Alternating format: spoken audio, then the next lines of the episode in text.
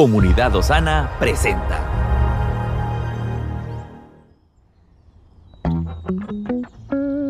Cada día tiene su propio afán. Pero también hay nuevas misericordias que disfrutar. Hoy es un nuevo día. Bendiciones familia, qué bueno poder llegar hasta donde usted se encuentra en este momento. Confiamos que este será un día bueno, porque el Señor lo creó y nos vamos a alegrar en él. Quiero compartir con usted una meditación que lleva por título Vivir con una misión clara. Jesús enfatizaba entre sus discípulos sobre una misión de humildad, de sacrificio, de amor por el prójimo y de la predicación del Evangelio.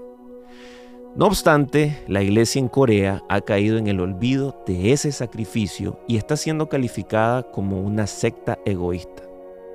Cada vez son más los fieles nómadas que van de iglesia en iglesia afirmando, me siento cómodo en este lugar, ahora esta sí es mi iglesia y reducen el tiempo y el servicio que ofrecen a Dios. Al mismo tiempo que cobra fuerza la voz de aquellos que exigen la disolución de la iglesia. Pablo nos dice que nos ocupemos en nuestra salvación con temor y temblor porque debemos permanecer firmes hasta recibir ese regalo. En la versión en inglés se usa el verbo workout para el verbo ocupaos, cuyo significado es ejercitarse por la salud o resolver. Lo que quiso decir Pablo es que debemos cuidar con dedicación esta salvación que Cristo nos ha entregado y la nueva vida que muchos fieles recibieron como obsequio, así como también disfrutar plenamente de la gracia de Dios y utilizarla bien en todas las áreas de nuestra vida. En resumen, quiere decir que si recibimos la salvación no debemos vivir mediocremente y sin ningún propósito, sino como fieles que tienen claro su objetivo y su misión en esta tierra.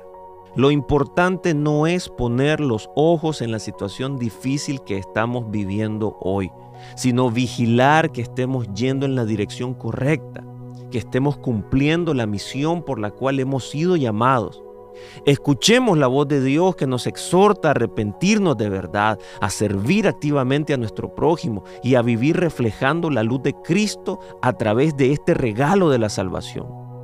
Entreguémonos a la voluntad de Dios, aquella que nos dio el regalo tan grande de la salvación. Si somos fieles a Él, Dios hará milagros con nuestra vida.